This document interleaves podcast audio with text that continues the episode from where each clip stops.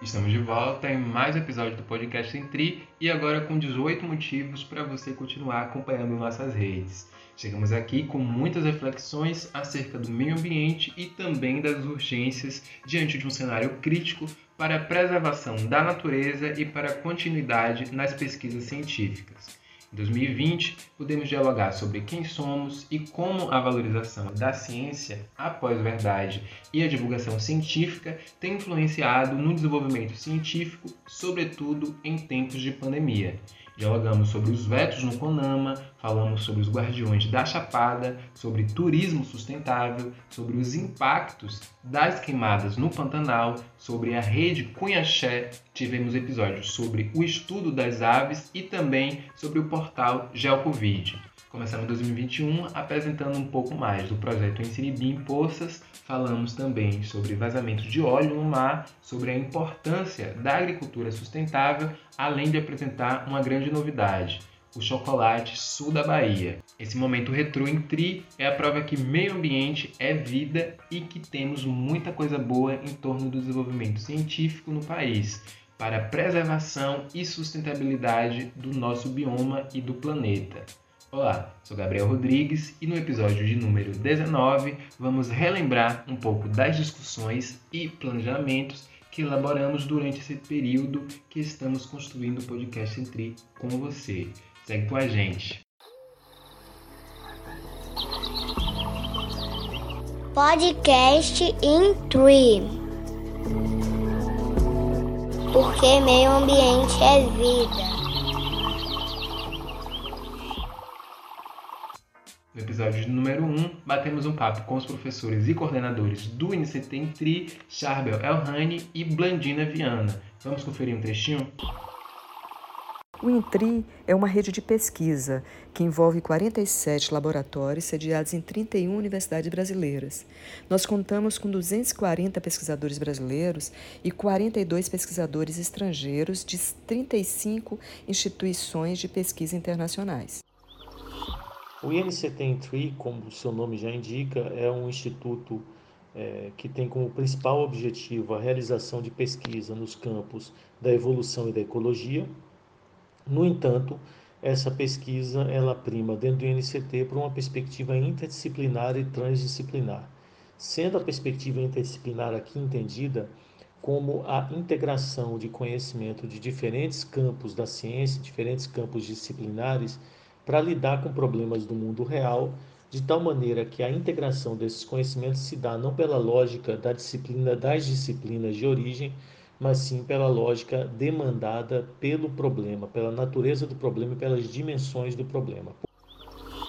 Uma pesquisa transdisciplinar, por outro lado, além da integração do conhecimento em diferentes campos disciplinares situados dentro da academia, há também a integração de conhecimentos de outras partes interessadas, de outros atores sociais então, particularmente no INCT, a gente trabalha muito com a integração do conhecimento de técnicos ambientais, de professores da educação básica, de membros de comunidades tradicionais, indígenas ou pesqueiras ou rurais. Então, são dimensões ah, ah, importantes da pesquisa no INCT. O cenário pandêmico tem contribuído para a valorização social da ciência? Essa foi uma das dúvidas que levantamos no segundo episódio do nosso podcast. O nosso convidado foi o professor Charbel. É, eu considero haver um papel positivo na valorização social da ciência nos tempos de pandemia, num contexto como brasileiro, também no contexto como norte-americano, por conta do negacionismo científico. Então, é, chamar a atenção para o papel que a ciência tem, eu acho que foi uma coisa importante nesse momento. Mas, por, por outro lado, não dá para ver só essa perspectiva, como é, alguns cientistas é, vieram à mídia falar, porque, de um lado, há uma, uma diversidade de campos científicos, uma pluralidade interna da ciência, e as ciências que têm sido mais valorizadas nesse momento são as ciências biomédicas, nada contra valorizar as ciências biomédicas, não se trata disso, mas se trata de que se pode, dessa maneira, reproduzir uma perspectiva é, cientificista que é comum na academia, de valorizar, a, a colocar numa, numa espécie de pirâmide de valor, em primeiro plano, as ciências naturais e biomédicas, e colocar as ciências humanas e sociais em segundo plano. Você já ouviu falar em pós-verdade? Sabe qual a importância da divulgação científica nesse momento de crise sanitária e de propagação de fake news? No episódio 3, o professor Charbel explica para a gente um pouco sobre esses temas. Eu acho né, que a era da pós-verdade coloca fundamentalmente a importância de fazer essa distinção que desde Platão era proposto como um pré-requisito para o debate político na arena eh, pública eh, numa sociedade democrática. Ah, não me parece, não me parece em absoluto que essa distinção mine a participação de qualquer cidadão, eh, seja na produção do conhecimento científico, seja no debate sociopolítico. Por quê? Para qualquer cidadão, incluindo um cientista, cabe a distinção entre conhecimento e opinião. Ou seja, um cientista pode estar manifestando opiniões, mesmo sobre a sua área, e não o conhecimento, e o cidadão pode estar manifestando conhecimento e não opinião. Claro que a questão que se coloca é como fazer essa distinção. Tá, Gabriel. E o meio ambiente, como é que fica diante da pandemia? Devemos nos preocupar com a possibilidade de outras pandemias? Chegamos no nosso quarto episódio com mais uma contribuição do professor Charbel. Confira um pouco da entrevista. Uh, o, que, o, que, estamos vivendo agora, a pandemia da Covid-19, é mais um exemplo disso. Não há como separar doenças emergentes de questões socioambientais, é, de desmatamento, de, de, destruição de vegetação nativa, de contato crescente com, com outras espécies de animais, seja pela caça e consumo, mas também pelo próprio fato de que nós deslocamos esses animais dos seus ambientes originais e, portanto, damos oportunidade para que vírus né, passem entre as espécies, cruzem a barreira entre as espécies. Né? Isso está diretamente associado às doenças emergentes é, que temos visto crescentemente nos últimos três décadas e a, atual pandemia. Afinal de contas, são doenças zoonóticas. Boa parte dessas são doenças zoonóticas. A Covid-19 é uma doença zoonótica, assim como a SARS, né? assim como a AIDS é, e, portanto, tem uma relação íntima com, a, com o modo como a gente é, impacta a vida dos demais animais é, que convivem conosco no planeta.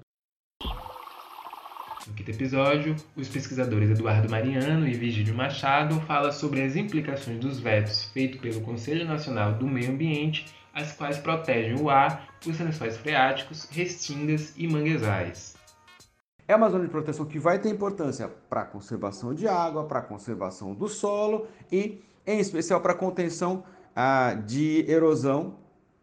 Eh, e em certas áreas isso é extremamente importante por conta da erosão de linha de costa. Então, o mar está querendo comer as restingas em certos, eh, querendo comer a, a, a, essa, esse substrato, né?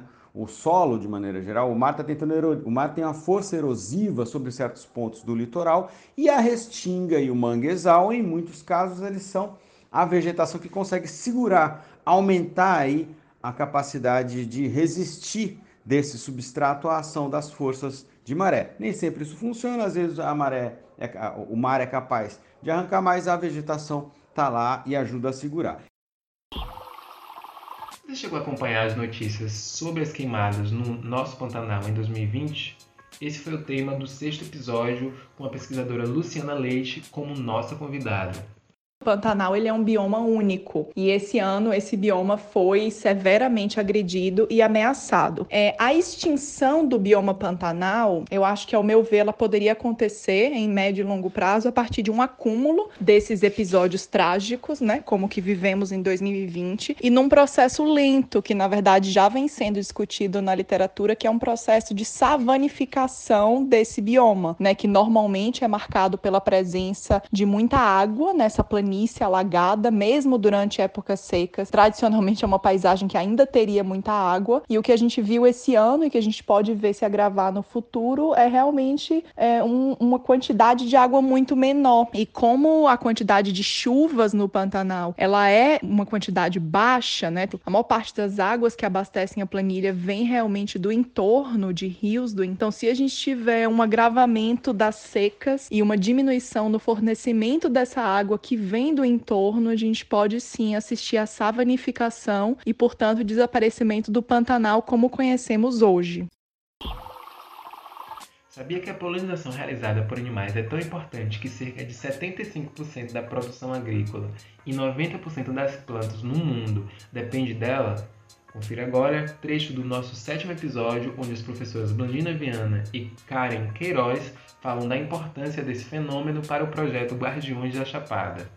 Então, o projeto Guardiões, ele surgiu de uma demanda global, né, por dados sobre polinizadores e o serviço de polinização, que foi apontado pelo IPBS, né, a Plataforma Intergovernamental de Biodiversidade e Serviços Ecossistêmicos.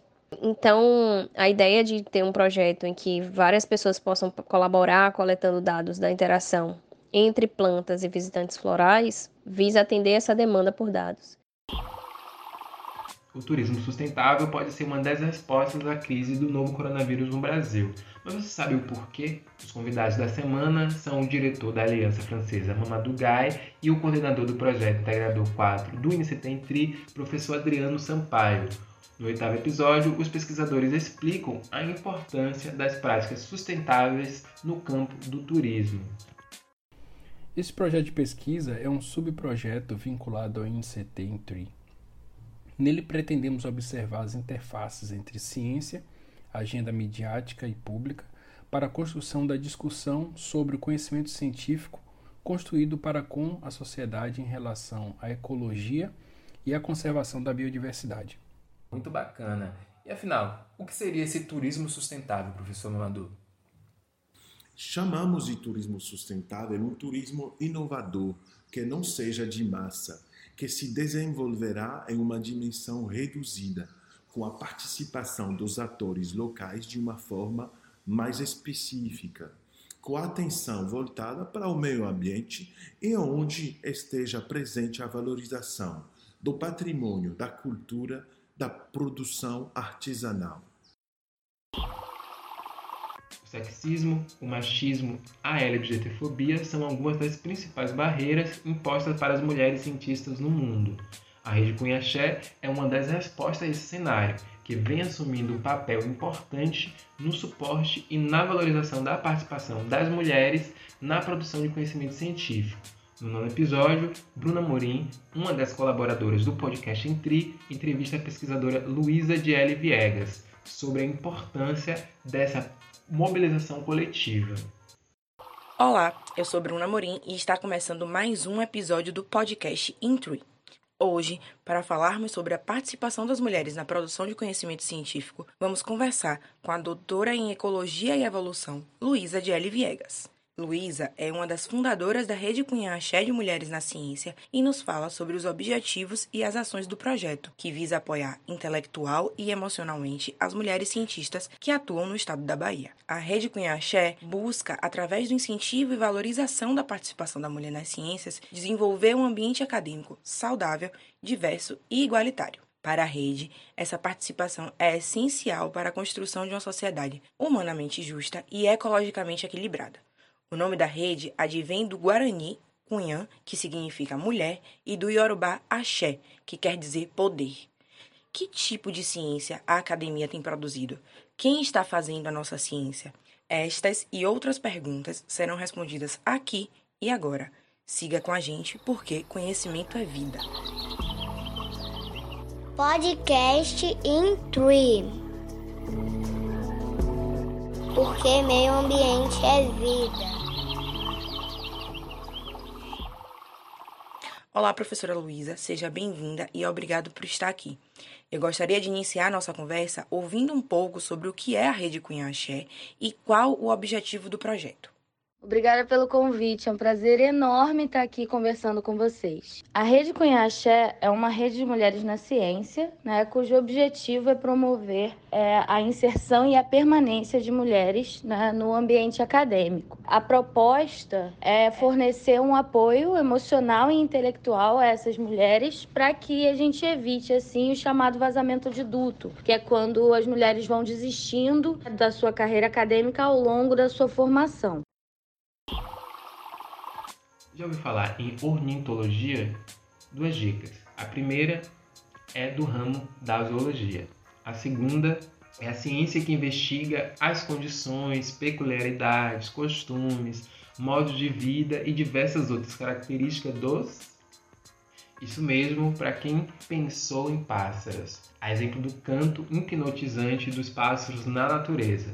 Os pesquisadores Vigílio Machado e Rafael Félix foram os nossos convidados do episódio de número 10. É, ornitologia é uma parte da ciência responsável por estudar as aves. Né? Ornito é um prefixo que vem do grego que significa ave, e logia significa estudo. Então, é uma ciência que é responsável por avançar no conhecimento a respeito desse grupo de animais que tem uma história evolutiva tão atraente, tão significativa. Sabia que existe uma plataforma que reúne os números de casos de Covid-19 e mortes pela doença nos quatro cantos do país? Pois é, essa é uma das iniciativas ligada ao nosso instituto. O pesquisador Washington Franca Rocha é nosso convidado no 11º episódio.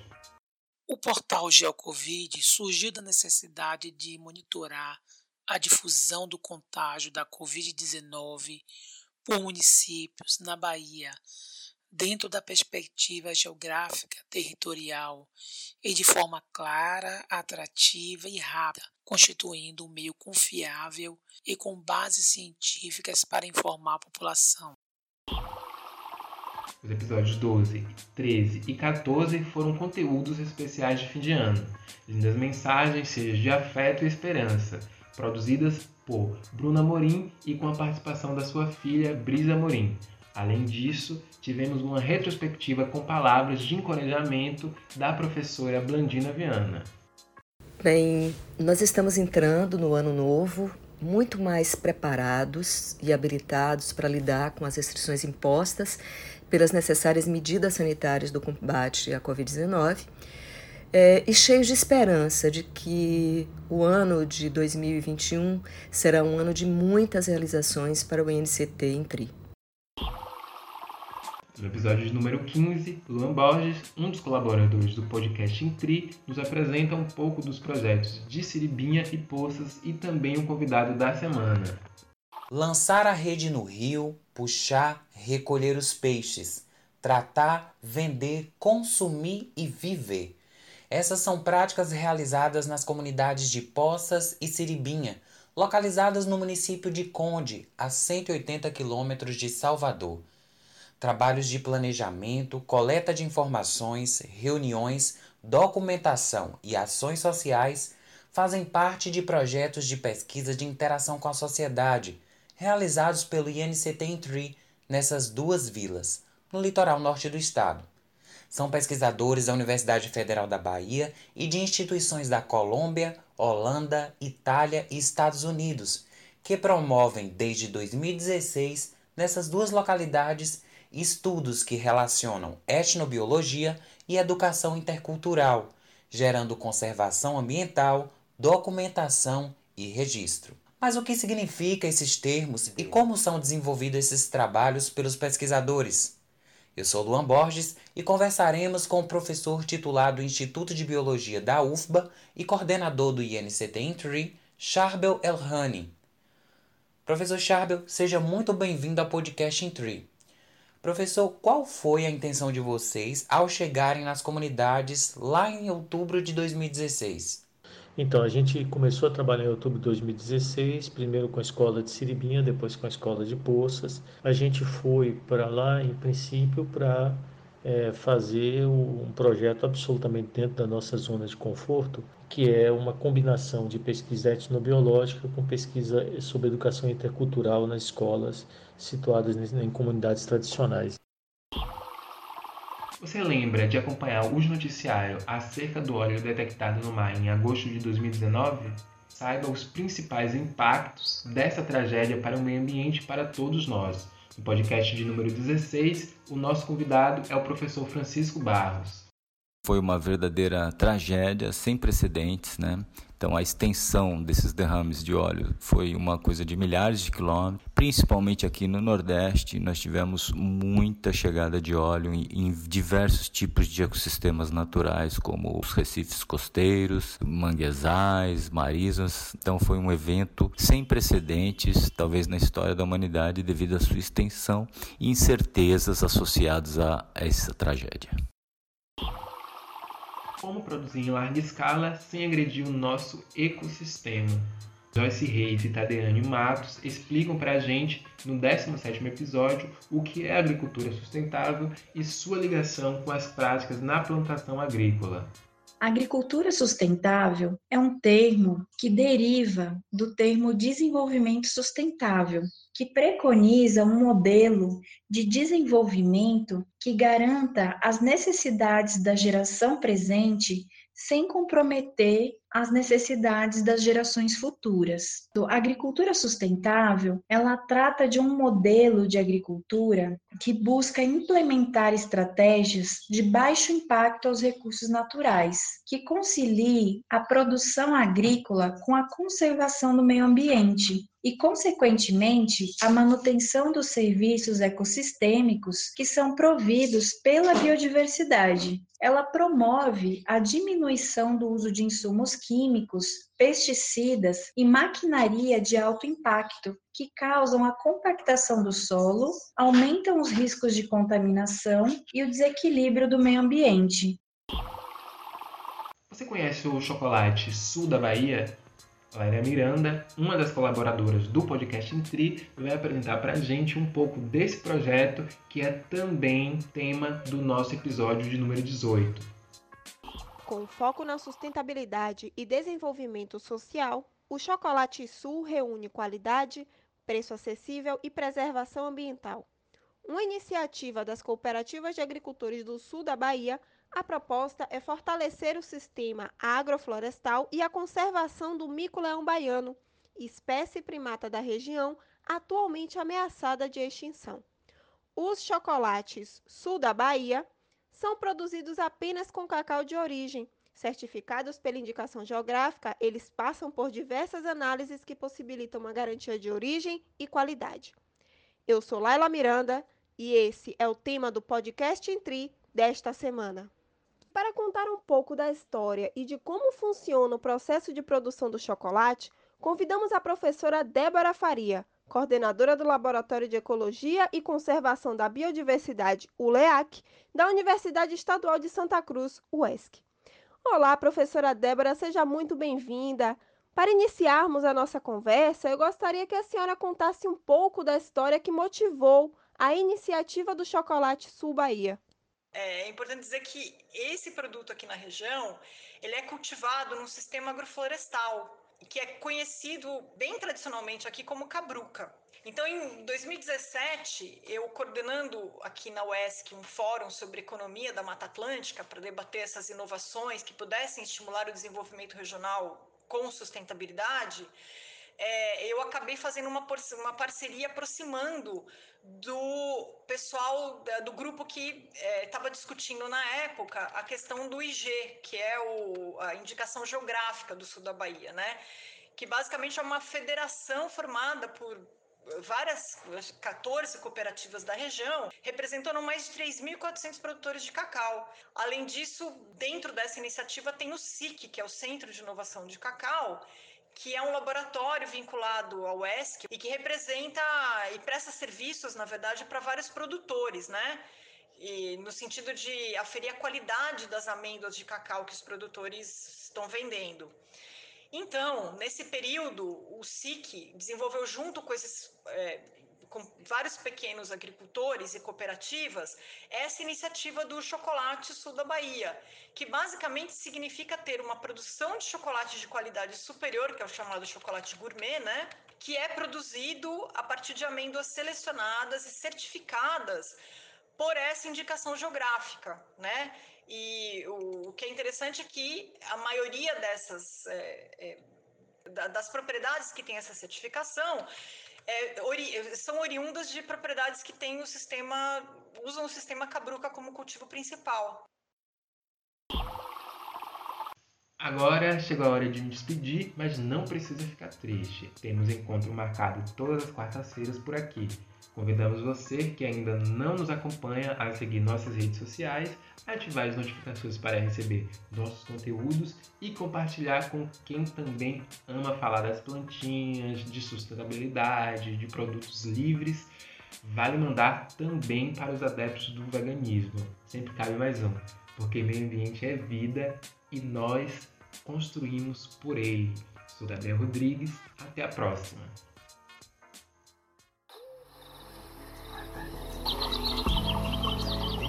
Podcast in Tree. Porque meio ambiente é vida.